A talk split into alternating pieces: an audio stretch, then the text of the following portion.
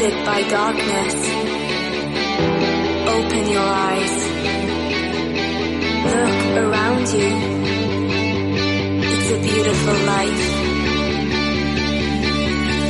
Don't waste time. Open your mind. Have no regrets. Paint the sky your favorite color. Your favorite color. Bienvenidos a Internet de tu color favorito, un programa de los Ray Brothers, a priori de tecnología, familia y educación, producido por Atlantis.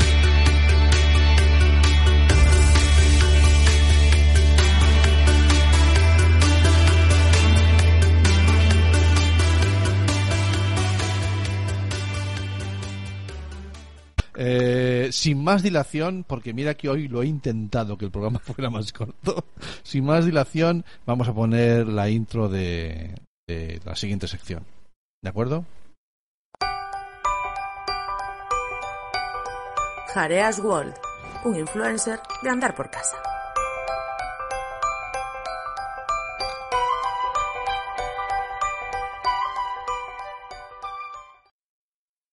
Bueno, pues ya estamos aquí. Eh, a- a- llegando a la mitad del programa, llevamos dos menos. horas y media de programa, estamos ya por la mitad, y ahora la otra mitad, que ya sabemos que ya viene cuesta abajo, eh, Está vamos, la decadencia y sí, vamos de la mano de, de Jareas World. eh, sobre Ja- todo después de esta sección de Camilo me siento Nos hemos- empequeñecido para el Sí, cielo. bueno, a ver cómo remontas esto, campeón. Eh, pues tenía varias me oigo con eco yo también ahora mismo ¿ves? Eh, No, pues, no, no es, no es eh, nada que yo pueda hacer aquí, ¿eh? O sea, el no, no, no, problema... tranquilo, tranquilo, tampoco. Para lo que voy a decir, tampoco hay que preocuparse. Se me ocurrió esta semana eh, hablar del fin del mundo. Isterra, Que como. ¿Eh? Isterra. No, no, del apocalipsis. Eh, que como clip dating está muy bien, apúntatelo. ¿Sabes? Tú pones Sí. jareas, habla del fin del mundo. Punto. No, eh, Ah, yo pensé pod- que ibas a poner. Yo pensé que ibas a poner. Es el apocalipsis. Espérate a lo que vendrá después. Exactamente. No, pero a ver. No te lo vas a eh, creer. los, los mayas pusieron que iba a ser en el 2012, pues los, eh, o en el 2020, el 2020 parece que va a ser, 2021 a ver cómo viene, pero lo mejor es hablar a, a todo pasado. Eh, no quiero también decir que era el fin del mundo, El fin del mundo vas a hablar a todo lo pasado. exactamente. Eh, es- yo puedo hacer muchísimas cosas más de las que creéis. Eh, vamos a ver, eh, quizá no el quizá no el fin del mundo, pero quizá el 25 de septiembre de 1983 pudo haber sido el fin de la sociedad como la conocemos. 25 no de septiembre de 1983. 25 de septiembre de 1983. Ostras, por aquellas fechas creo que se inauguraba una tienda en Arteixo. De unos que habían venido del País Vasco. Pues pu- pudo coincidir con el con el fin de, no digo, quizá no el mundo porque alguien sobreviviría, pero sí, Sí. el fin de la sociedad tal y como la conocemos hoy en día. Vamos Hay allá. que entender que en aquella época el conflicto Estados Unidos. Rusia estaba en a flor del o sea era Sí, tema- la- estábamos, bueno, estaba, eh, eh, empezaba también, igual que nuestro programa, la cuesta abajo de la Guerra Fría. Pero Sí, estaba arriba, estaba pero- arriba. y el término aniquilación mutua no era un tema badalí, es decir, se asumía que llegado un momento era un era posible la aniquilación mutua de Rusia y de Estados Unidos, porque sabían que ninguno de los dos países sería capaz de hacer frente a un ataque nuclear. Su única posibilidad era si yo me voy a la mierda, tú te vas a la mierda. La época de, de Reagan. Sí. Sí. Y entonces, eh, vamos a ese, a ese 25 de septiembre. Eh, un mes antes hay que ser conscientes que un avión coreano de Korean Air entró en suelo, o sea, entró en, en cielo soviético y fue eh, volado, aniquilado, cintilado por los rusos, en el cual viajaban 269 personas que murieron, evidentemente. Uno de ellos, senador Larry McDonald, de Estados Unidos. Con lo cual, estamos que en ese momento la tensión entre ambos países era máxima. Y ese, ese 25 de septiembre por la noche, mientras el señor Stanislav Petrov estaba en su búnker de guardia de Rusia, descubre que desde Estados Unidos ha habido lanzamiento de un misil. Así, como quien no quiere la cosa. Como no quiere la la cosa, lanzamiento de un misil dirigido hacia, hacia Rusia, con lo cual tenía 20 minutos para tomar una decisión. La decisión era pulsar el botón, es decir, aniquilación mutua. Responder. ¿Pero un, se- un- un señor allí en un búnker o el presidente de Rusia? No, no, no, es que ese es el tema. Eso estaba todo preparado. Ese señor simplemente tenía que decir, eh, nos han lanzado un misil, hacer una llamada, pulsar un botón y los superiores pulsar el botón también. Era el que abría la puerta. Era el que decía, ha pasado y porque tal, sal- sabes cómo funciona el mundo militar y el mundo burocrático, va todo. Sí, sí, sí, Bueno, sigue la cadena de mando. la cadena de mando. Si él decía que eso había pasado, simplemente la única opción que tenía el gobierno ruso era directamente atacar. No vas a esperar 20 minutos a ver qué pasa o a que te hagan una llamada. Claro. Bien, lo primero que hizo el señor Stanislav, que como él afirma, aparte de morirse de miedo, es que eh, le entró cierta duda. Porque lo primero que él decía, eh, vale, si yo respondo y respondemos, aniquilamos Estados Unidos. Pero, ¿quién se le ocurre en ese momento comenzar una guerra nuclear con un solo misil? A él ya le chinó. Le chinó, ya dijo, con un solo misil no vamos a ninguna parte. Pero de todas maneras tengo 20 minutos para tomar una decisión. Porque si no hago nada y el misil llega a Rusia, somos nosotros los que somos aniquilados. Si el misil no llega a Rusia y yo mando los misiles, destrozamos Estados Unidos. Pero realmente a él el problema fue que le parecía mal un misil. Le parecía raro que intentaran una guerra nuclear con misil. Eh, Qué pobres estos americanos que me mandan un Bien. misil solo. Claro, el, la cuestión es que durante los siguientes cinco minutos salen otros cinco misiles más. Ah, carajo. Ya Entonces, no es uno. Ahí ya no es un misil. Pero date cuenta que seguimos teniendo el margen de 20 minutos. Quedaban 15 Y No, aquí ya quedan 15.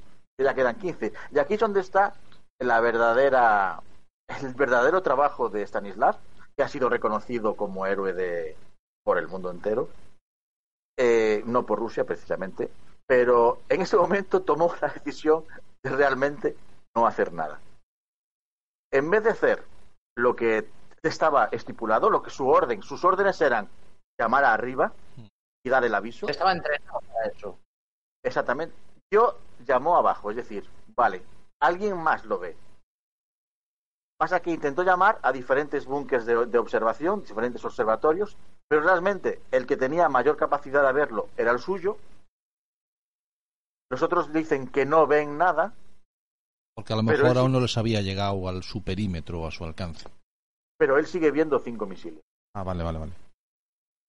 Entonces, eh, realmente, él, si, si leéis, buscáis sus memorias y leéis, dice que en ese momento, más que no hacer nada porque creía que era lo correcto, también estaba petrificado porque sabía que su decisión implicaba la aniquilación de una gran parte de, de gente y su no.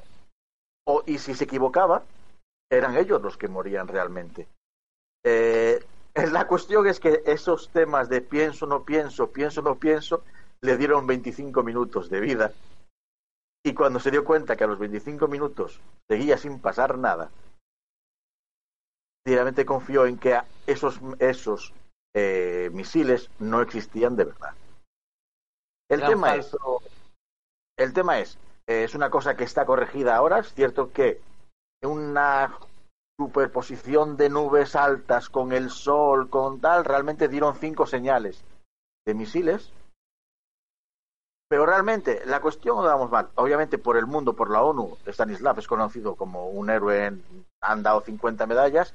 Rusia lo degradó por incumplimiento de órdenes. Lo raro es que no acabara en un gulag por ahí tirado. Eh, sí, obviamente. Pero me refiero que eh, una cosa que a mí me.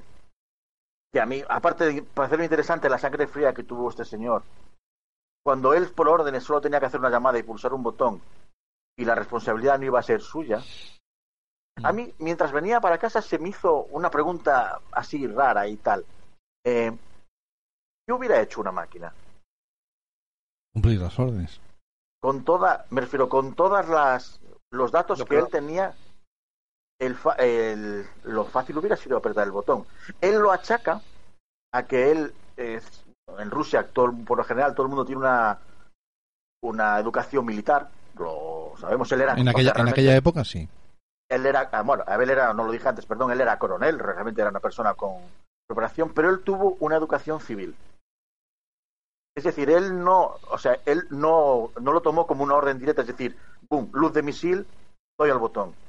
Él intentó analizar por qué pasaba eso, por qué solo un misil, porque fue realmente lo que le chocó, porque él iba a responder con todos los misiles que tenía. ¿Sabes? La- Dice- las órdenes eran Dice, responder con todo. dice la voz en Facebook, ¿sangre fría o se le congeló? Eh, puede ser las dos cosas, ¿eh? Claro, ¿cuánto Pero hay, cuánto hay de, de, en este héroe, cuánto hay de heroicidad en el miedo?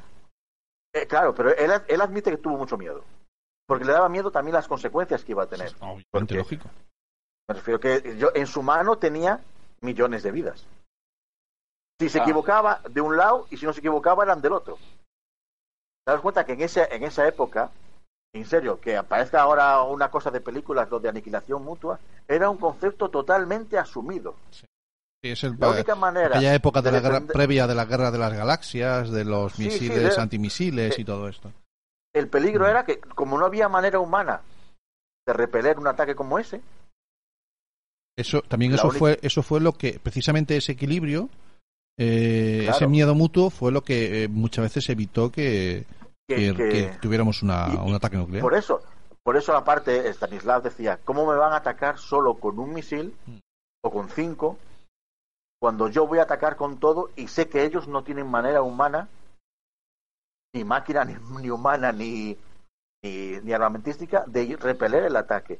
Es cierto que tuvo mucha sangre fría, es cierto que él admite, siempre admitió que, que tuvo miedo, él nunca quiso ser un héroe, es decir, él fue degradado, Mm. la historia se supo unos 5, 6 o 7 años después, que salió por ahí rebotada. Él ahora mismo, si no, si no leí mal, vive con una pensión de 200 euros en una casita por ahí perdido, o sea, ni siquiera sale, no quiere saber nada de nada, él simplemente, eh, lo que dice él es que fue el hombre adecuado en el momento adecuado, cualquiera de sus otros comandantes, coroneles, es que realmente un ataque de esas envergaduras habría acabado con la sociedad que ahora mismo Sin duda, sin duda alguna. conocemos. Sin duda alguna.